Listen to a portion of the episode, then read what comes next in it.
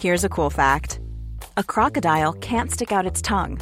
Another cool fact you can get short term health insurance for a month or just under a year in some states. United Healthcare short term insurance plans are designed for people who are between jobs, coming off their parents' plan, or turning a side hustle into a full time gig. Underwritten by Golden Rule Insurance Company, they offer flexible, budget friendly coverage with access to a nationwide network of doctors and hospitals. Get more cool facts about United Healthcare short term plans at uh1.com. Hold up. What was that? Boring. No flavor. That was as bad as those leftovers you ate all week. Kiki Palmer here, and it's time to say hello to something fresh and guilt-free. Hello Fresh. Jazz up dinner with pecan-crusted chicken or garlic butter shrimp scampi. Now that's music to my mouth. Hello Fresh. Let's get this dinner party started. Discover all the delicious possibilities at hellofresh.com. I'm Sandra, and I'm just the professional your small business was looking for. But you didn't hire me because you didn't use LinkedIn jobs. LinkedIn has professionals you can't find anywhere else, including those who aren't actively looking for a new job but might be open to the perfect role, like me. In a given month, over 70% of LinkedIn users don't visit other leading job sites. So if you're not looking on LinkedIn, you'll miss out on great candidates like Sandra. Start hiring professionals like a professional. Post your free job on linkedin.com/achieve slash achieve today.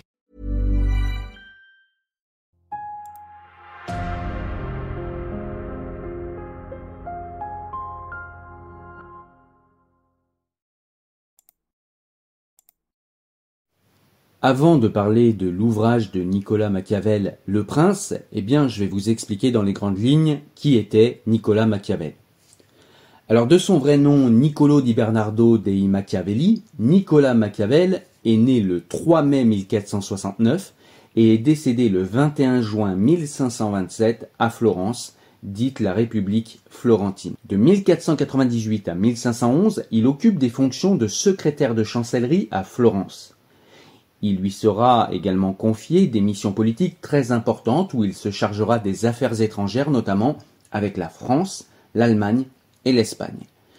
La Signora de Firenze, la seigneurie de Florence, gouvernement de Florence, demandera ainsi de lui la plus grande discrétion et la récolte d'informations spécifiques telles que dessiner les caractères des rois et empereurs qu'il visitera afin de mieux décrypter leurs intentions. En 1512, la magnifique république florentine tombe face aux Espagnols.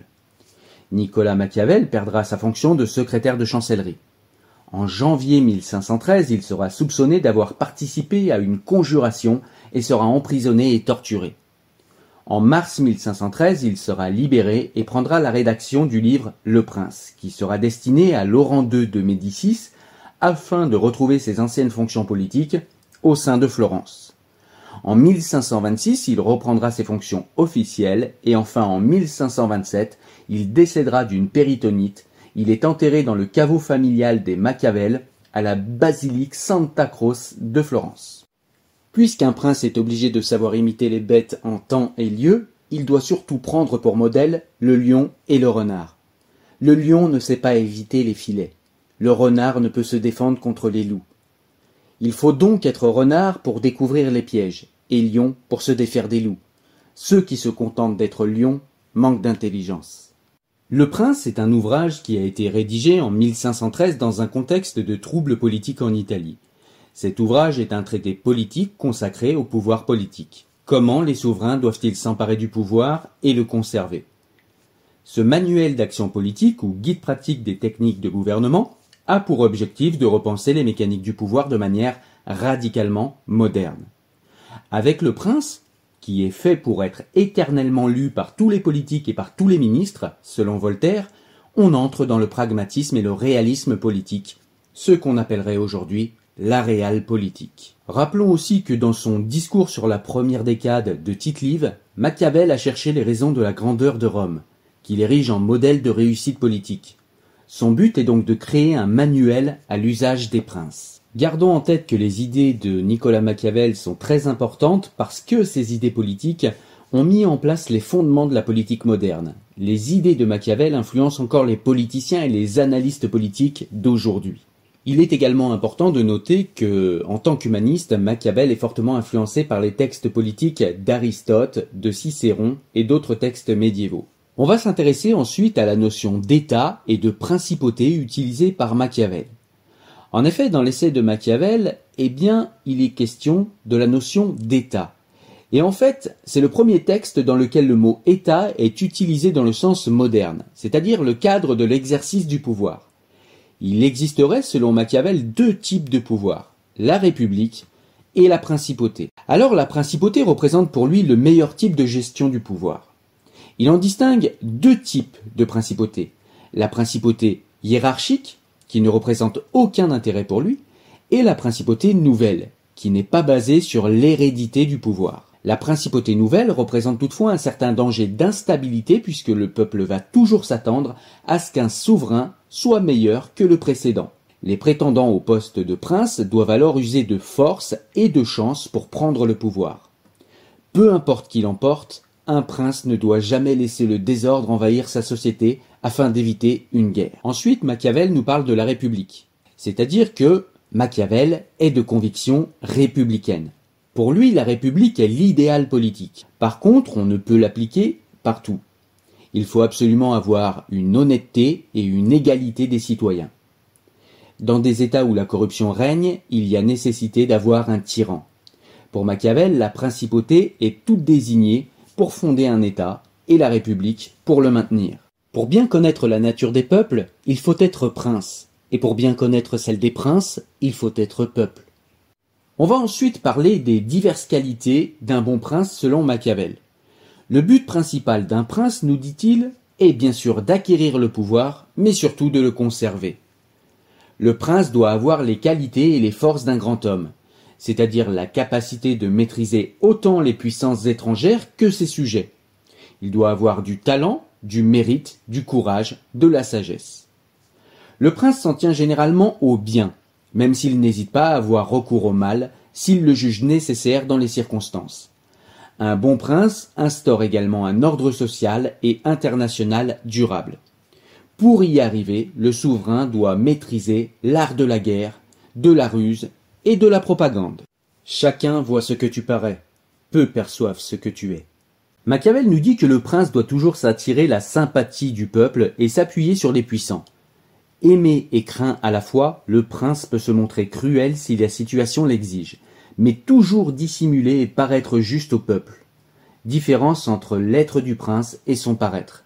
La raison d'État pour Machiavel prime toujours sur le respect de la morale. Le prince se maintiendra au pouvoir par la virtu, nous dit Machiavel. Et à ce moment-là, je dois te parler des deux mots-clés de l'ouvrage que sont virtu et fortuna.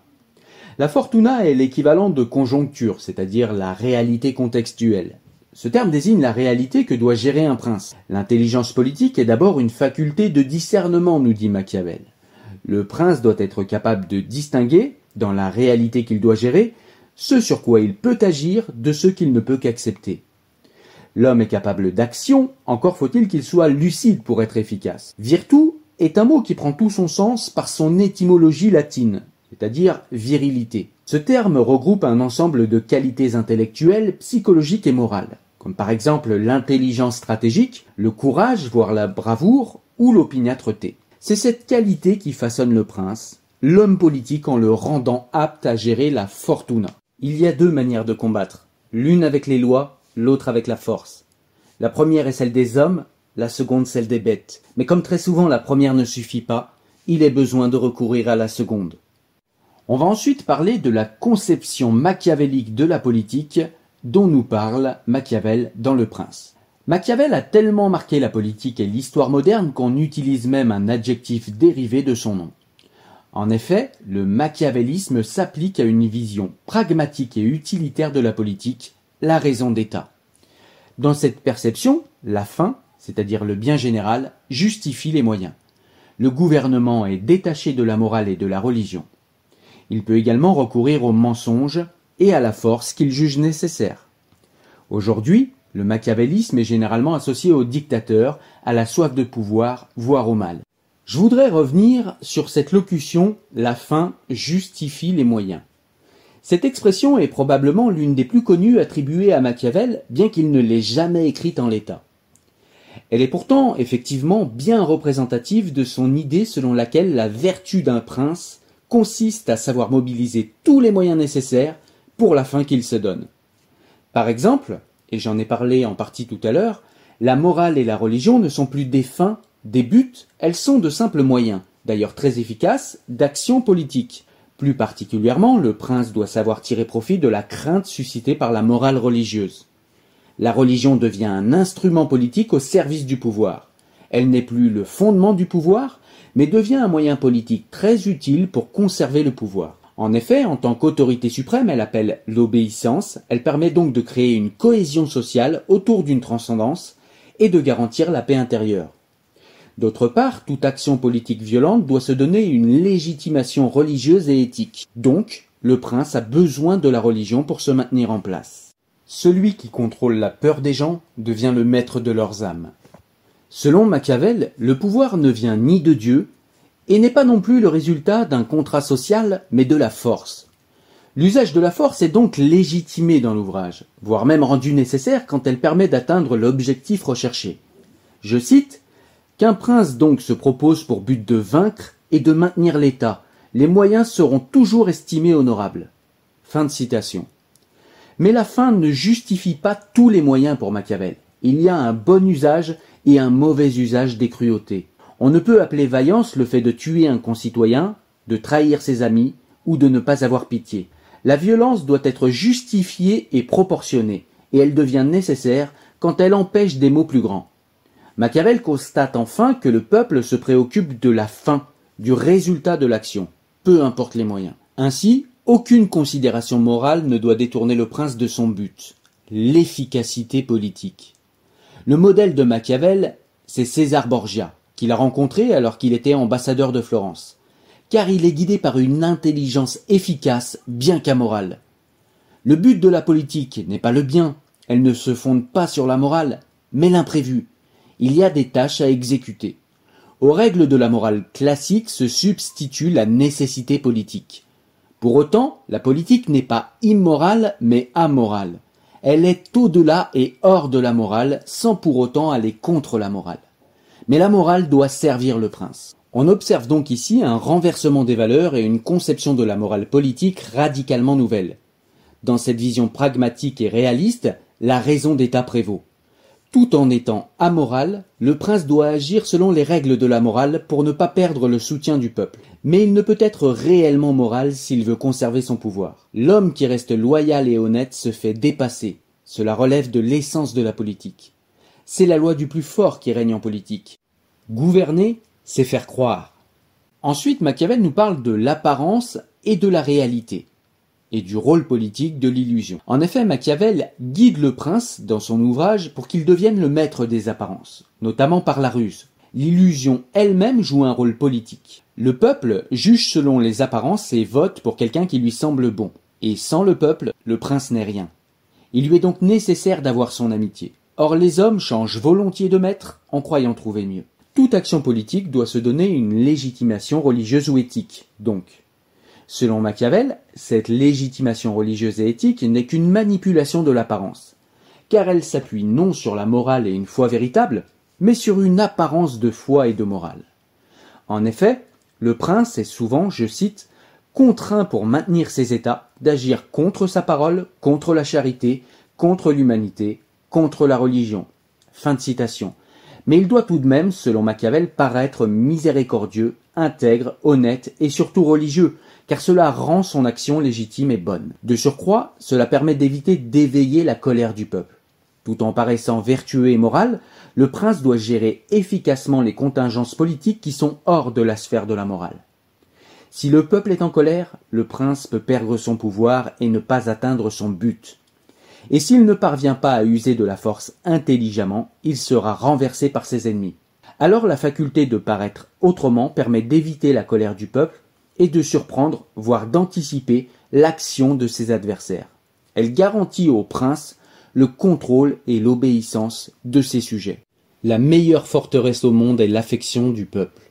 Si tu as les pierres sans avoir les cœurs, elles ne suffiront point à te protéger car s'il prend les armes contre toi, le peuple ne manquera jamais de secours extérieur.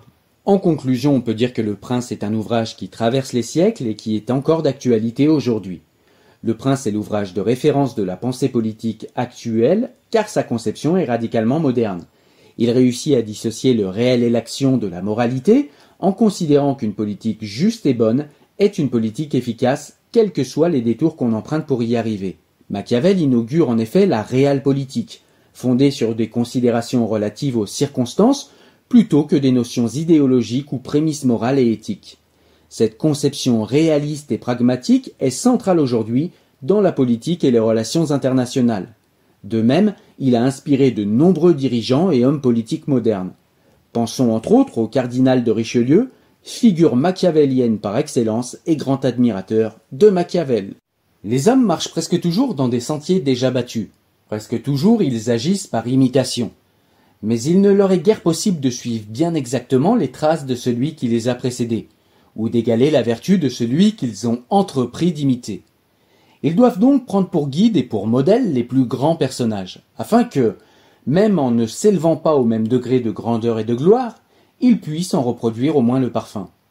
Ils doivent faire comme ces archers prudents qui, jugeant que le but proposé est au-delà de la portée de leur arc et de leur force, visent encore plus loin pour que leur flèche arrive au point qu'ils désirent atteindre.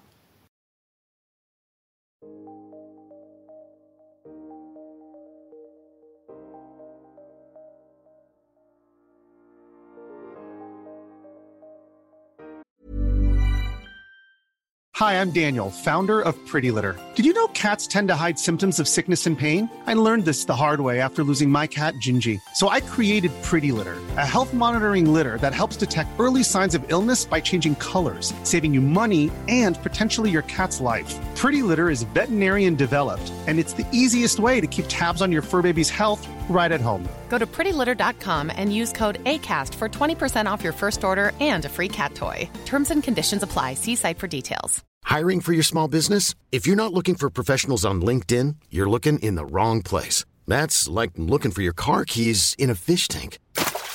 LinkedIn helps you hire professionals you can't find anywhere else, even those who aren't actively searching for a new job but might be open to the perfect role. In a given month, over 70% of LinkedIn users don't even visit other leading job sites. So start looking in the right place. With LinkedIn, you can hire professionals like a professional. Post your free job on linkedin.com slash achieve today.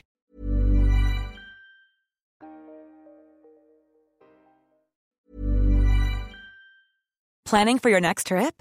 Elevate your travel style with Quince. Quince has all the jet-setting essentials you'll want for your next getaway, like European linen, premium luggage options, buttery soft Italian leather bags, and so much more. And is all priced at 50 to 80% less than similar brands.